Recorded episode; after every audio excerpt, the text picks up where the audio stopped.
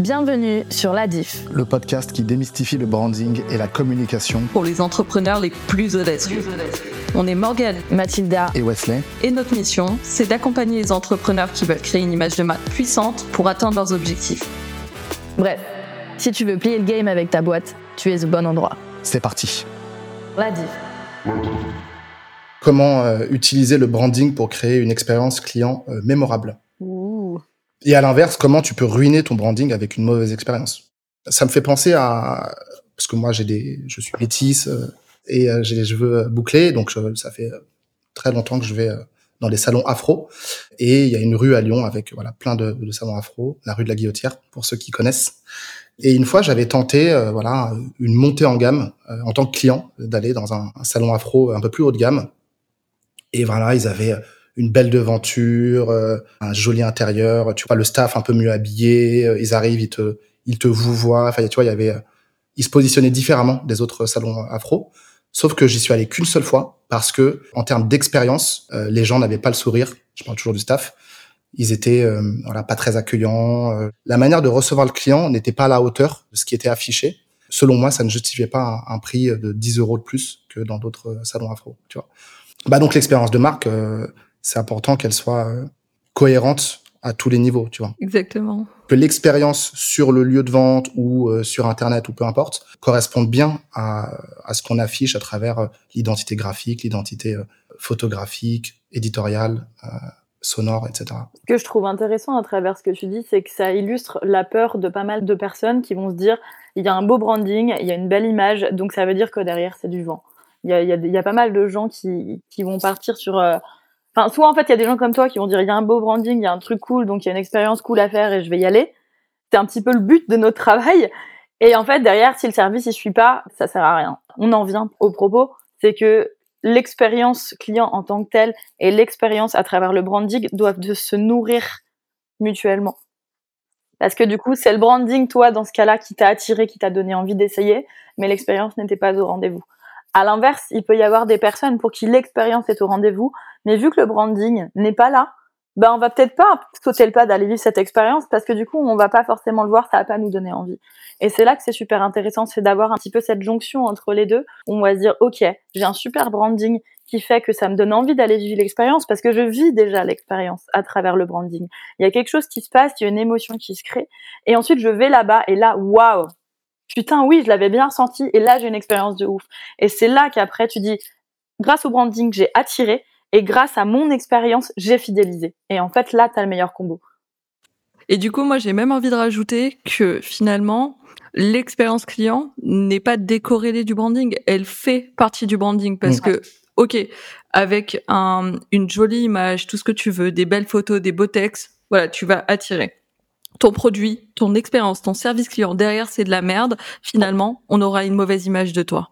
Et si on a une mauvaise image de toi, c'est que tu as un mauvais branding, tout simplement. Je prends l'exemple d'Apple. On me parle souvent du logo d'Apple comme un super logo, comme si c'était que ça qu'ils avaient hmm. d'extraordinaire. Mais moi, je pense que le branding d'Apple, il est formé surtout autour de deux choses. Un, la culture de l'innovation et deux, la culture de l'expérience. Ce logo qui est simple, mémorable, tout ce que tu veux, eh ben, il vient juste assembler le tout. Le logo, euh, euh, il va venir incarner et, et, résumer tout ça en quelques courbes, mais c'est très intangible, tu vois, c'est très immatériel, tout ce, ce savoir-faire humain, cette envie de donner le maximum, et comment tu le transmets, tu vois. Enfin, il y a les ressources humaines derrière aussi qui vont avoir leur euh, rôle à jouer euh, dans le branding. Enfin, en fait, il n'y a pas que le service marketing. Moi, c'est ça aussi que je trouve intéressant, c'est qu'il n'y a pas que on a une équipe de marketeurs et on fait une landing page sympa et c'est bon. Non, c'est hyper hyper complexe. En fait, chacun de tes points d'accès, même si tu as une boutique et que c'est un vendeur, le vendeur doit être calqué sur ton image. Ouais. Il doit promouvoir ton image. En fait, la moindre interaction que tu as avec ta cible, elle doit être au service de ton branding. Et si elle ne l'est pas, elle est contre toi. Et c'est là où on se rend compte que le branding, bah, finalement, ça va plus loin que ton logo, ça va plus loin euh, que voilà ta palette de couleurs graphiques, etc. C'est vraiment tout un ensemble qui va faire qu'on va penser quelque chose de toi. Donc oui, si ton expérience client est merdique, oui, tu vas, tu vas attirer des gens, hein, mais ils vont plus jamais revenir. Et donc c'est pas comme ça que ça marche le branding parce qu'à la base c'est une stratégie qui est faite pour durer sur le long terme. C'est Mhm. fait pour euh, que tu puisses devenir bah, une boîte ou euh, une marque pérenne. D'où l'idée de bien aussi réfléchir à ton positionnement, ta cible et toutes ces choses-là en amont, parce que ça me fait penser à quelque chose que tu nous avais raconté une fois, Morgane, sur euh, un mec que tu avais vu sur LinkedIn et qui avait un super branding. Et du coup, tu avais discuté avec lui. T'avais pas eu du tout la même image, en fait, que ce qu'il dégageait. En ce sens-là, c'est aussi intéressant parce que du coup, le branding peut être aussi très confusant si tu souhaites te donner une certaine image, mais que derrière, c'est pas l'image non plus euh, Ouais. qui correspond, en fait, à celle que tu, tu te donnes, quoi. Bah en fait j'ai juste envie de résumer ça à une seule phrase. Arrêtez de penser que les gens sont cons. voilà. Morgane Tubiana 2023. En fait, Voilà. je trouve ça super marrant ce que tu dis parce que à la fois arrêter de penser que les gens sont cons et en même temps il faut toujours considérer que les gens sont des grosses feignasses et qu'ils sont bêtes Oui, sur sûr. tout l'aspect, euh, on va Technique. dire ergonomie, technique, etc. Tu vois donc. euh, Mais ils ne sont pas dupes. Mais voilà, en fait, les gens peuvent être bêtes, mais ils ne sont pas dupes. C'est ça. Exactement. Donc en fait, si ton branding n'est pas authentique, qui te reflète pas, de toute façon, ça se verra à un moment ou à un autre. Je pense que justement, les marques qui arrivent à transcender les gens, déjà, c'est des marques qui ont une vision forte, mais au- c'est aussi des marques qui sont empreintes d'une vraie authenticité, Mm. pas celle qui est lisse et qu'on essaye un petit peu de te vendre partout sur les réseaux sociaux, mais vraiment la vraie authenticité, genre assumer d'être différent. Et c'est pas facile hein, d'assumer d'être différent en réalité, parce que je pense à un truc justement, on en parlait Mathilda tout à l'heure. Imagine, voilà, t'es face à euh, plein de gens qui s'habillent euh, tout en noir dans la rue.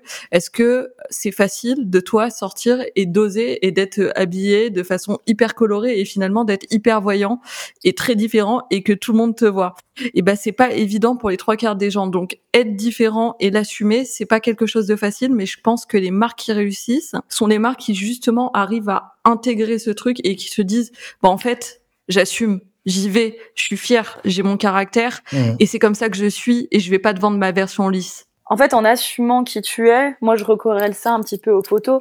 C'est que je me dis, bon, bah, en fait, on va créer tout un univers autour de qui tu es, à travers l'utilisation, en tout cas, des, des photos, des couleurs, des textures, des accessoires, etc. C'est ça qui fait que on raconte une histoire et c'est ça qui fait que on génère des émotions. Quand on vit déjà des émotions à travers une image, à travers ce qu'on voit, quelque part, on a déjà un pied dans l'expérience. Et hop, ça fait le tunnel, en fait, qui nous emmène un petit peu déjà au, à un début d'acte d'achat. Mhm. C'est ça. Et puis moi, si je devais résumer ça, en fait, le branding, comment ça démarre? Ça démarre par clarifier son message, clarifier ses cibles, avoir une vision forte. Ensuite, on va euh, développer tout ça dans une identité. Donc, on va le développer sur un site web, sur une identité visuelle, sur une identité textuelle, une identité sonore. Et ensuite, comment on va rendre ça encore plus unique? Parce qu'en fait, ce qu'on apprend dans cet épisode, c'est que finalement, ça ne suffit pas tout ça.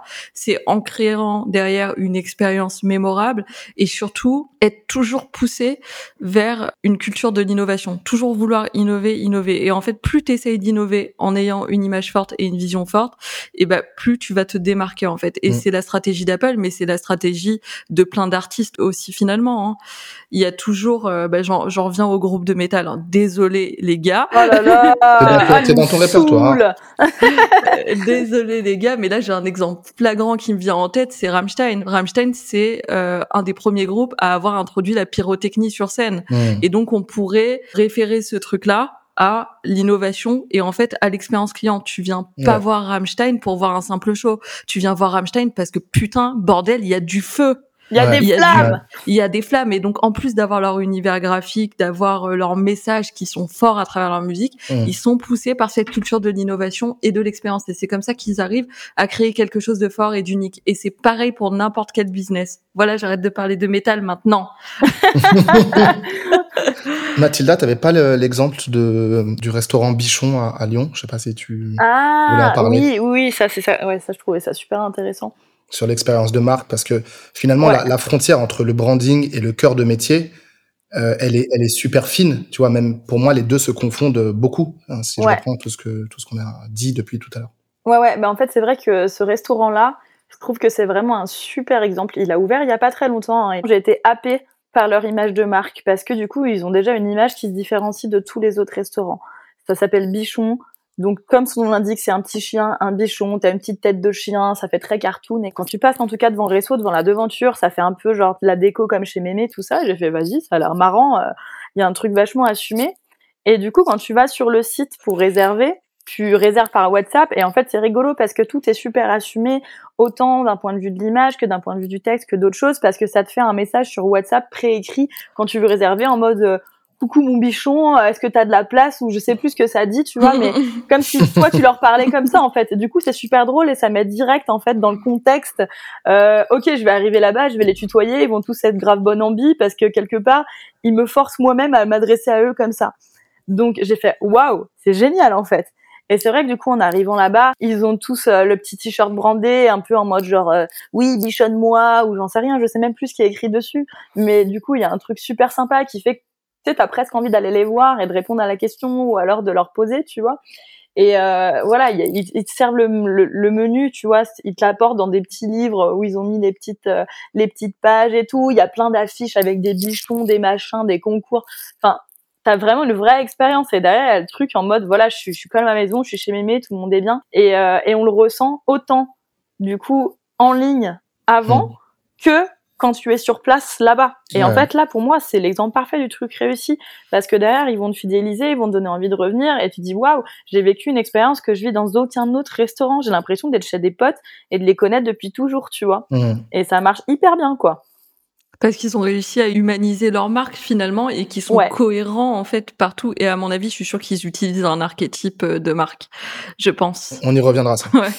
et pour ceux qui nous écoutent, ils peuvent potentiellement se dire ouais mais c'est un restaurant, c'est normal que ce mm. soit friendly parce que c'est de la cuisine et on a toujours envie que ça nous rappelle la cuisine de notre maman. Mais en fait, ce que dit Mathilda, pour moi, ça vaut pour tous les business tout dépend en fait de la cible que tu as en face.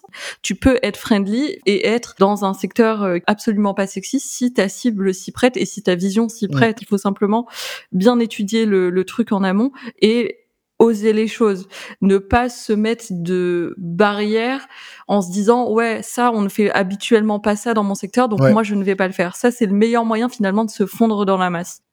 Et, et c'est là justement qu'il y a de l'espace pour innover, pour surprendre et pour dire bah je vais être là où on m'attend pas. Bah je pense à Alan notamment dans l'assurance santé qui arrive avec euh, bon moi je déteste parce que euh, c'est lisse à souhait comme euh, c'est lisse comme leur mascotte. C'est lisse comme une ouais non mais c'est c'est lisse comme une patinoire de voilà ce que c'est mais ça n'empêche que je leur accorde quand même quelque chose, c'est que dans ce, dans un secteur qui est vraiment pas euh, réputé pour être friendly, genre l'assurance santé quoi, la complémentaire, la prévoyance, le truc de genre au cas où si tu crèves, qui va avoir de la thune? Un gros nounours, un gros nounours qui s'appelle Alan. Ils ont quand même réussi à mettre un gros nounours, à nous parler avec du tutoiement, à ajouter finalement de la clarté dans un secteur qui est absolument opaque. Et là, là-dessus, ils ont innové et ils sont très forts.